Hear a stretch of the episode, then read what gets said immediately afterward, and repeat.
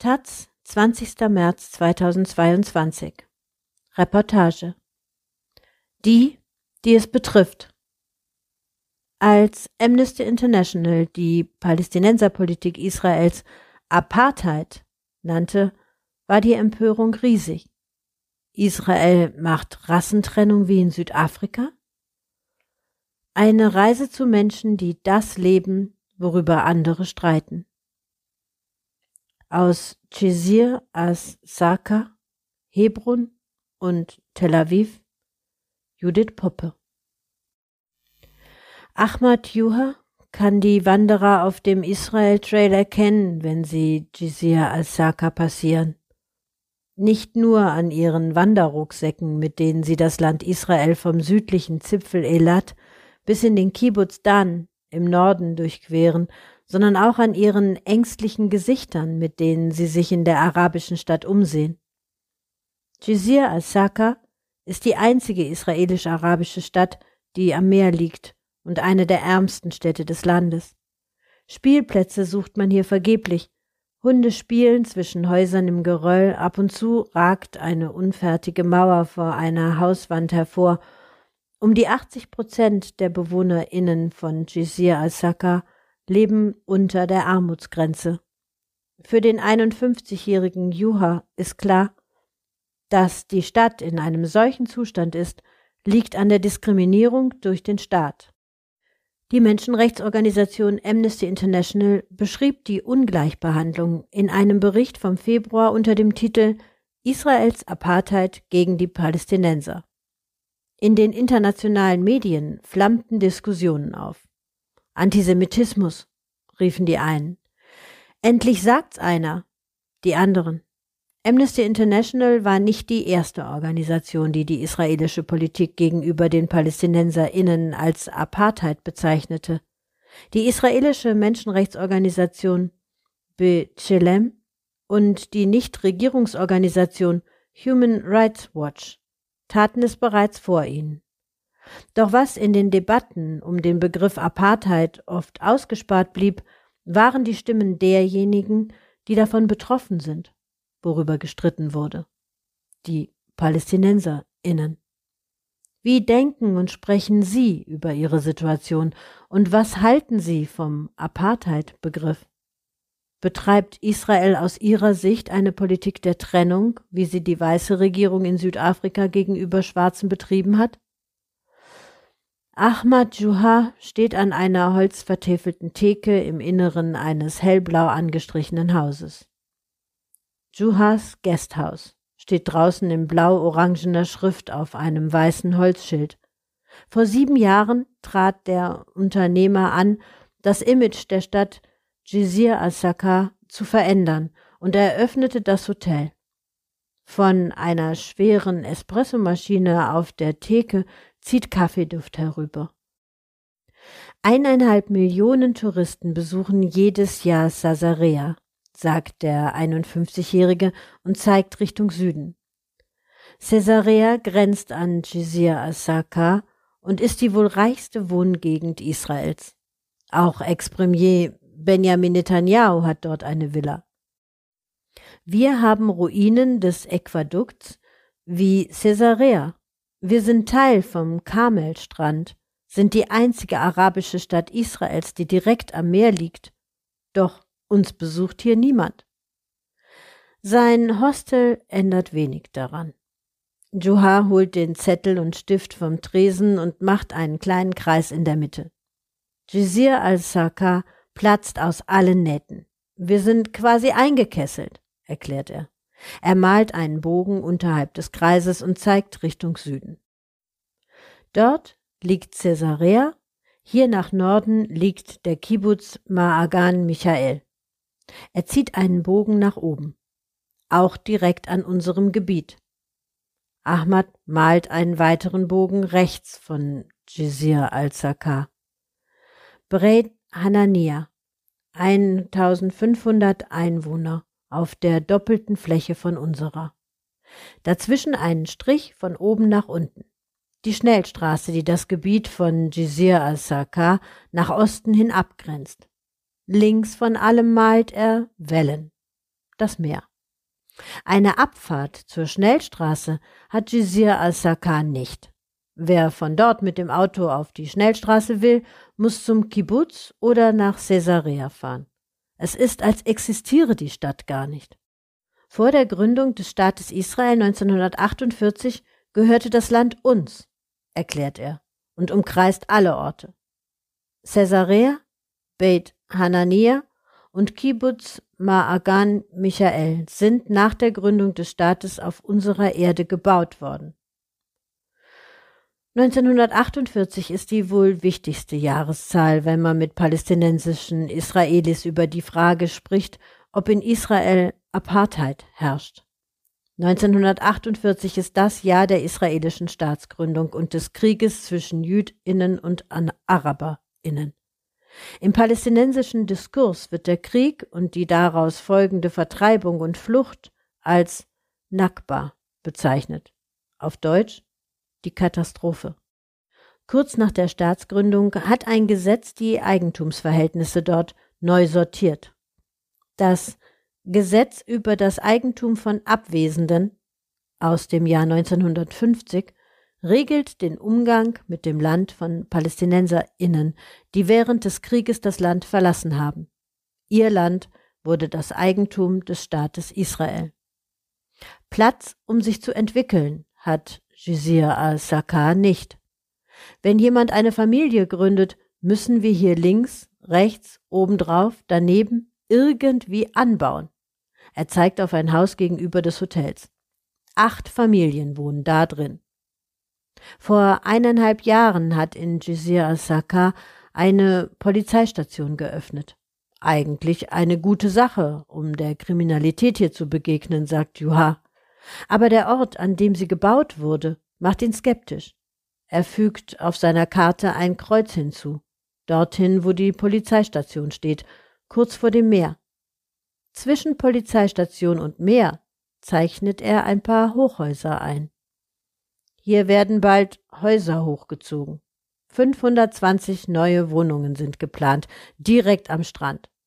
Einige von ihnen werden wohl für israelische Verhältnisse sehr günstig verkauft werden, aber leisten kann es sich deshalb dennoch so gut wie niemand in Jizir al-Sakar.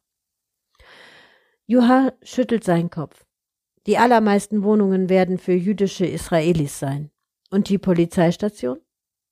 wird die bisherige Stadt Jizir Asaka von den Neubauten am Meer trennen. Juha vermutet, um die Neubauten zu beschützen.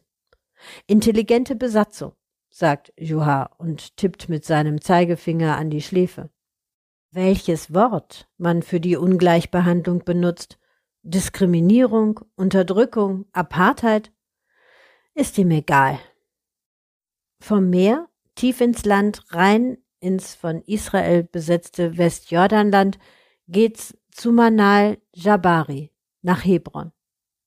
Auch für sie steht außer Frage, dass sie unter Apartheid lebt, wenn auch sie wenig für Begriffsdiskussionen übrig hat. Um zu ihr zu kommen, muss man von Jizir al-Saka gen Süden fahren. Man lässt zahlreiche Schafherden und Kreuzungen mit israelischen Soldatinnen hinter sich und begibt sich in die Stadt, die nach Jerusalem wohl die umkämpfteste ist im israelisch-palästinensischen Konflikt. Im Zentrum Hebrons liegt die Höhle der Patriarchen, eines der höchsten Heiligtümer im Judentum, wie im Islam. Unter anderem Abraham oder eben Ibrahim, der als Stammesvater sowohl Israels als auch der Araber gilt, ist dort begraben. Jabari lebt in Hebron.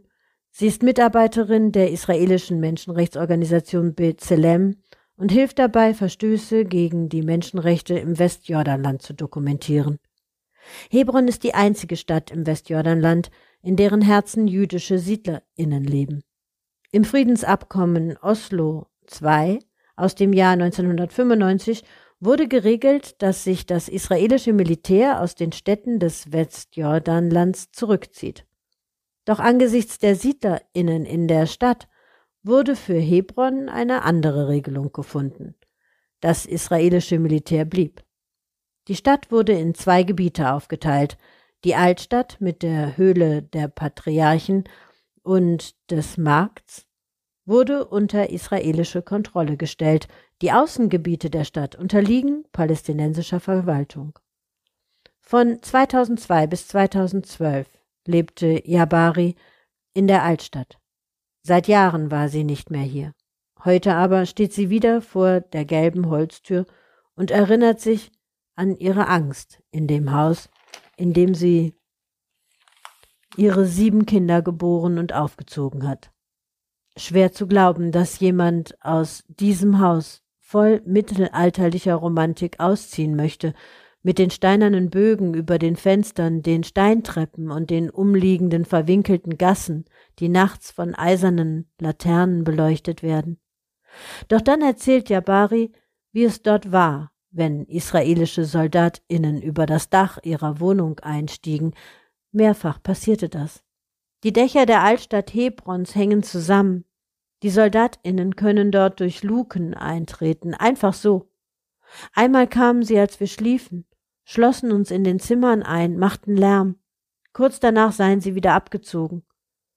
Aus Sicherheitsgründen habe es geheißen. Hausdurchsuchungen sind eine der am weitesten verbreiteten militärischen Operationen, sagt Avner Gwayahu, Co-Direktor der Organisation Breaking the Silence, die 2004 von israelischen Ex-SoldatInnen gegründet wurde und über das militärische Vorgehen in den besetzten Gebieten informiert. Manchmal dienen diese Einbrüche dazu, strategische Ausblicke zu erhalten manchmal dazu, jemanden zu verhaften oder Informationen über die Bewohner zu gewinnen, was wir aber beim Sammeln von Zeugenaussagen gesehen haben. Es geht viel weniger um ein Sicherheitsbedürfnis, als vielmehr darum, den Palästinensern das Gefühl zu geben, dass sie verfolgt oder kontrolliert werden. Was all diese Hausinvasionen verbindet, ist die Idee, unsere Präsenz spürbar zu machen. Es war nicht immer so in Hebron. Jabari verbrachte ihre Kindheit in den verwinkelten Gassen der Altstadt, spielte dort, kaufte Gemüse und Obst. Spannungen zwischen Jüdinnen und Palästinenserinnen gab es zwar, seitdem die ersten Siedlerinnen nach Hebron gekommen waren, doch Jabari erinnert sich, dass ab und zu die Kinder von jüdischen Siedlerinnen zu ihr und ihrer Familie kamen nach arabischen Süßigkeiten fragten und kurz darauf glücklich mit Baklava im Mund zurück auf die Straße zogen. Geändert hat sich das alles im Februar 1994, erklärte Jabari. Der jüdische Extremist Baruch Goldstein drang in die muslimische Seite der Höhle der Patriarchen ein, einen der heiligsten Orte für Jüdinnen und Muslime. Mit einem Sturmgewehr eröffnete er das Feuer auf muslimische Betende, tötete 29 und verletzte mehr als 100. In Folge brachen in Hebron wie im gesamten Westjordanland Unruhen aus, bei denen zahlreiche PalästinenserInnen durch das israelische Militär getötet wurden. Im April 1994 verübten Palästinenser innerhalb Israels zwei Selbstmordattentate als Vergeltung für das von Goldstein verübte Massaker. Das israelische Militär verhängte eine Ausgangssperre über die Stadt Hebron, schloss Teile des Markts vorübergehend, andere für immer. Heute ist es schwer, den Überblick zu behalten, wer sich wo wie bewegen darf. 21 Checkpoints sind quer über die Innenstadt verteilt. Als Shabari mit ihrer Familie noch in der Altstadt lebte, mussten ihre Kinder jedes Mal auf dem Weg zur Schule einen davon passieren. Manchmal, wenn das israelische Militär ihn schloss, konnten sie nicht zur Schule oder mussten stundenlang warten. Ebenso verwirrend sind die Bestimmungen, wer sich wo aufhalten darf. Einige Straßen dürfen PalästinenserInnen nicht betreten, in anderen dürfen sie zu Fuß gehen, nicht aber mit dem Auto fahren, wieder andere dürfen PalästinenserInnen nur betreten, wenn sie dort wohnen, und schließlich gibt es einige Straßen, die nur PalästinenserInnen, nicht aber Israelis betreten dürfen, auch diese werden allerdings von der israelischen Armee kontrolliert. Seit der Teilung der Stadt mit dem sogenannten Hebron-Abkommen kann man einen permanenten Wegzug von PalästinenserInnen aus der Altstadt beobachten, erklärt Dror Sadot, Sprecherin von Bechelem. Sie werden gezwungen umzuziehen, vor allem aufgrund der Gewalt von Seiten der Siedler und der israelischen Armee und der zahlreichen Checkpoints. Jabari macht sich auf den Weg, um ein weiteres Beispiel für die Diskriminierung zu liefern. Sie läuft durch die Gassen der Altstadt, vorbei an Ständen, die versuchen, den Markt wiederzubeleben, den wenigen TouristInnen Keramiktassen, Tücher und Gläser anzudrehen. Einige hundert Meter weiter kommt sie an eine Schranke zum Stehen. Die Al-Shuha-Straße, sagt sie und zeigt die Straße hinunter. Sie war mal die Hauptstraße des Marktes. Ein einsamer Jogger mit gehäkelter Kippa, einer Kippa, die von Siedlern getragen wird, läuft seine Runden. Einige Autos mit den gelben israelischen Nummernschildern stehen neben Hauseingängen und verrammelten Eisentüren. Die Straße wurde nach dem Massaker für PalästinenserInnen geschlossen, um weitere Auseinandersetzungen zu vermeiden, sagte die israelische Regierung. Viele PalästinenserInnen sagen, sie müssten nun für ein Massaker bezahlen, das ein Israeli an ihnen begangen habe. Die Schließung der Straße und die anderen Maßnahmen seien eine Schikane des Staats. Apartheidstraße nennen wir sie, erklärt Jabari. Zwei SoldatInnen mit umgehängten Maschinengewehren kommen hinter der Schranke auf Jabari zu. Sie zeigt ihnen ihren palästinensischen Pass. Die SoldatInnen schütteln den Kopf. Nein, es ist nicht angenehm, Menschen zu kontrollieren und sie davon abzuhalten, weitergehen zu können, sagt einer. Aber wir machen das, um den Frieden hier zu halten. Einige Meter hinter der Schranke läuft ein junger Mann die Straße hinauf und stellt sich als Orchaim vor. Er ist einer von rund 700 SiedlerInnen, die laut Schätzungen von Bethlehem derzeit im Herzen von Hebron leben. Ich bin froh, hier in der Yeshivat Shavel Hebron studieren zu dürfen, erzählt er. Die Rückkehr nach Hebron heißt der Name dieser Toraschule übersetzt. Wir bringen jüdisches Leben zurück in diese Stadt. Schon vor 3000 Jahren als waren wir hier. Das ist ziemlich aufregend und ich bin stolz darauf. Dass PalästinenserInnen hier nicht überall langgehen dürfen, findet er bedauernswert. Aber es gibt ja auch Orte, an die ich nicht darf. Zurück in Israel, in Jaffa, einem arabisch-jüdisch gemischten Stadtviertel von Tel Aviv. Dort hört man zwei Sorten von Antworten auf die Apartheid-Frage. Die eine kommt von einem grauhaarigen Humusladenbesitzer in der Jeffetstraße. Er zitiert ein arabisches Sprichwort. Wer deine Mutter heiratet, den nennst du Vater. Er hebt die Augenbrauen und ergänzt, der Staat ist hier mein Vater. Vielleicht ist der Staat Israel nicht sein eigentlicher Vater, soll das heißen, doch er akzeptiert ihn als solchen. Geboren ist der 71-Jährige drei Jahre nach der Staatsgründung. Ich habe mit jüdischen Kindern gespielt, bin mit ihnen zur Schule gegangen und einige von ihnen sind noch heute meine Freunde. Ich lebe gut hier, sagt er und ergänzt, wir leben gut hier. Wir haben eine Krankenversicherung, wie alle. Wir haben genug zu essen. Radikale gibt es überall. Dann steht er auf und grüßt freundlich und hilft einem Lastwagenfahrer dabei, Waren abzuladen. Für Michel El Raheb ist genau das ein Teil von Apartheid. Den Palästinensern wird vermittelt, dass sie ein gutes Leben leben, obwohl sie diskriminiert werden. Der 61-Jährige sitzt in seinem Buchladencafé Jaffa. Die Straße hinunter liegt die Altstadt Jaffas, in Nicht-Corona-Zeiten stromern dort TouristInnen durch die Altstadt, essen Eis und trinken Cocktails. Jüdische KünstlerInnen haben dort ihre Ateliers und Galerien. Fährt man die Jeffet-Straße in die andere Richtung, gelangt man nach Ajami, den südlicheren, stärker arabisch geprägten Teil Jaffas. Dort hat die Gentrifizierung noch nicht völlig zugeschlagen. Zwischen diesen beiden Teilen hat El Raheb vor knapp 20 Jahren mit einer Geschäftspartnerin ein Café eröffnet und Bücher in die Regale gestellt, die von jüdisch-arabischer Koexistenz erzählen. Ein Band des jüdischen Autors Franz Kafka steht neben einem Gedichtband des palästinensischen Nationaldichters Mahmoud Derwish.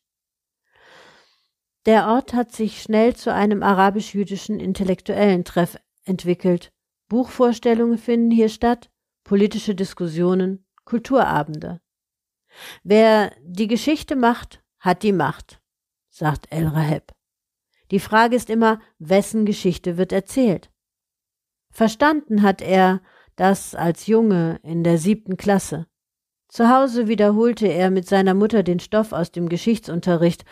Die Juden seien ins unbewohnte Israel gekommen hätten mit Hilfe von Eukalyptusbäumen das Land trockengelegt und bewohnbar gemacht. Seine Mutter, erinnert er sich, lächelte. Und wir? habe sie gesagt. Woher kommen wir? Wir waren doch schon hier.